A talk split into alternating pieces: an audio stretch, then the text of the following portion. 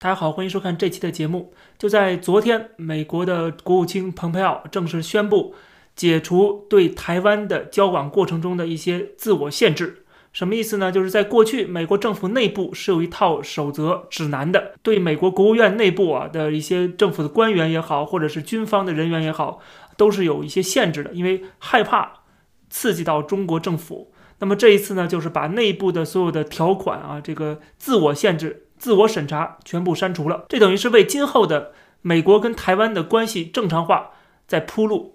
嗯，这个做法实际上我早就说应该做了，那但是一直也没有做。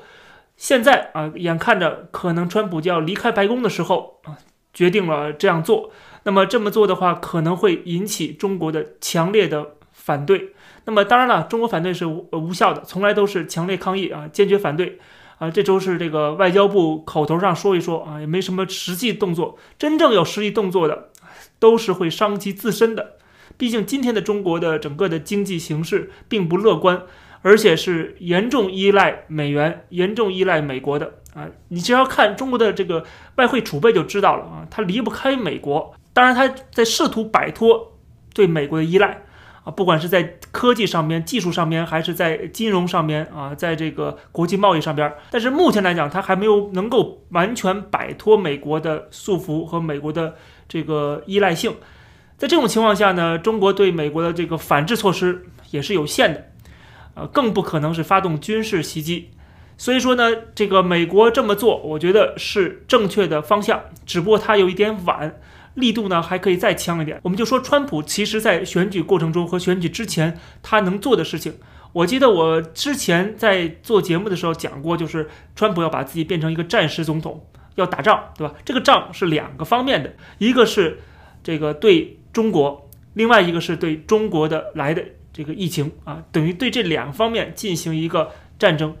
我说战争不一定是发动军事的这种啊动作，但是也是一种战争。你必须把自己打造成一个战时总统的这个样貌。但是川普做的力度是不够的，如果他的力度再加强的话，有可能在这个选举过程中啊，或者是在这个选票上面会有一些体现。我觉得我们也可以反思，川普可以做得更好的地方是什么。实际上，我觉得川普政府已经开始反思了。所以说，为什么在最近这几个星期啊？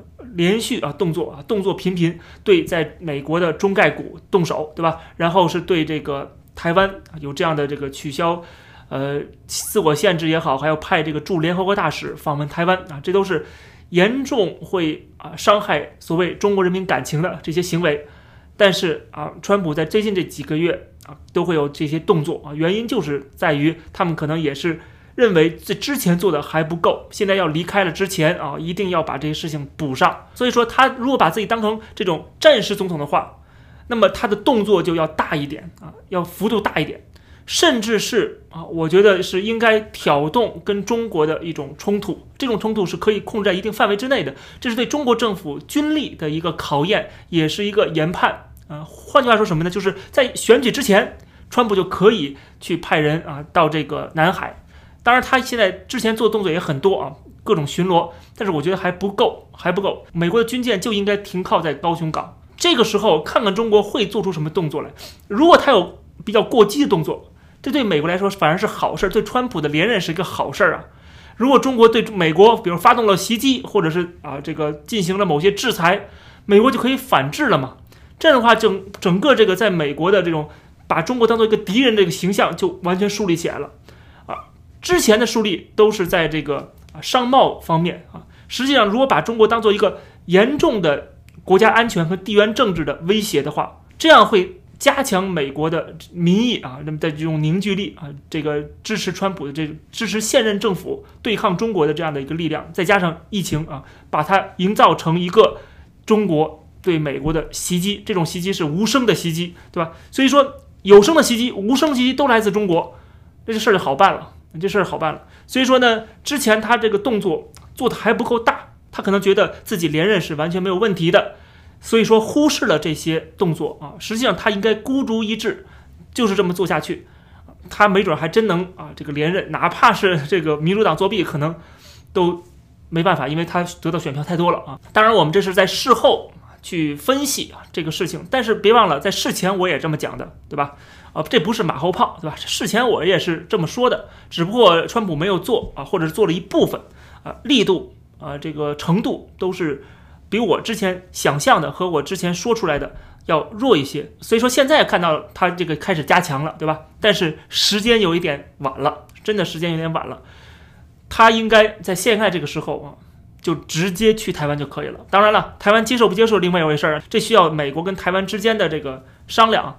但是我觉得蓬佩奥至少他本人是应该去趟台湾的了。还有就是川普，如果他真的是离开白宫了，我觉得他第一站就应该去访问台湾啊。作为前总统，破天荒的访问台湾，就看中国敢不敢打，敢不敢打。我不认为中国是敢打的，更何况中国还期望着跟下一届政府，跟这个拜登政府能够勾兑，能够让拜登的政策能够缓和一些，不对中国打压这么严啊。有可能他会啊忍了。啊！但是不管你忍了，还是你的这个对自己的这个反击的束缚，其实都是一件好事儿，就是让美国能够跟台湾的关系更加的密切，并且意识到中国对这个台海关系的，包括这个地区和平稳定的威胁啊！因为中国是最大的一个威胁，中国的外交部喜欢说。美国才是这个地区的这个和平稳定的一个威胁，实际上正好是相反的。全世界都知道，中国对台湾、对钓鱼岛、对南海的诸岛啊，都是有领土的这个跟其他国家有领土的纷争的，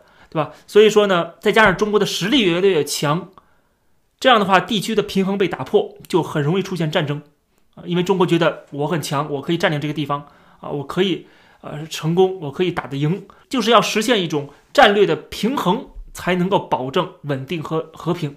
所以说，美国在这个呃南海地区，在这个台湾海峡这边，它的这个存在啊，这个军事存在是非常非常重要的。这是一个地区安全的定海神针。如果没有了美国，中国就可能会铤而走险了。那么到那时候，一定会出现战争，一定会出现啊严重的人员的损伤啊，一定会出现人道灾难的。所以说，为了和平，也必须要加强。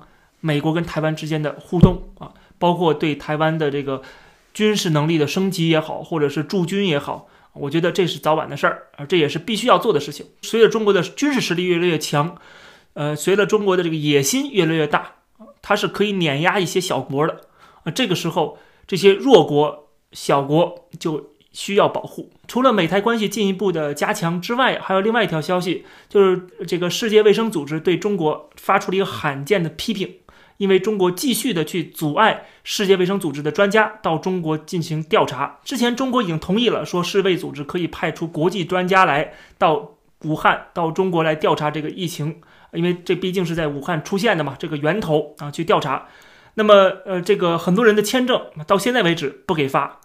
另外呢，就是这个给出了很多很多内部的要求，就是这个专家组来了中国之后，你必须按照中国的要求怎么怎么做啊？就是说你不能够自由的去进行调查，你必须要符合中国的这个给你的规定。跟中国过去关系特别好的啊，跟这个习近平关系很好的世卫组织的总干事谭德赛，他自己也表示说，对中国的这做法是非常失望。实际上，我觉得这没什么可失望的，对吧？这个中国政府的做法难道还？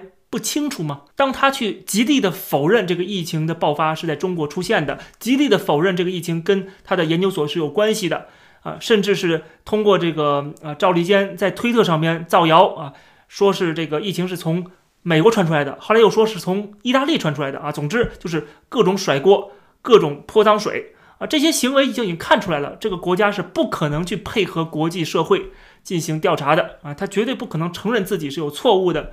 绝对不会承认自己，不管是政治上面还是在这个呃具体的技术上边是出现了纰漏啊！你对一个流氓政权，你的态度不应该是失望，而是严厉的去打击它、消灭它。这么做是为了这个全世界人民的福祉，为了这个世界的地区的和平跟稳定。这期节目就跟大家聊到这儿，我们下期节目呢继续来聊一聊。在美国这个国会事件之后，现在在政坛、在社会上面发生的一些变动，以及未来可能会出现的动荡。谢谢大家收看这期节目，我们下期再见。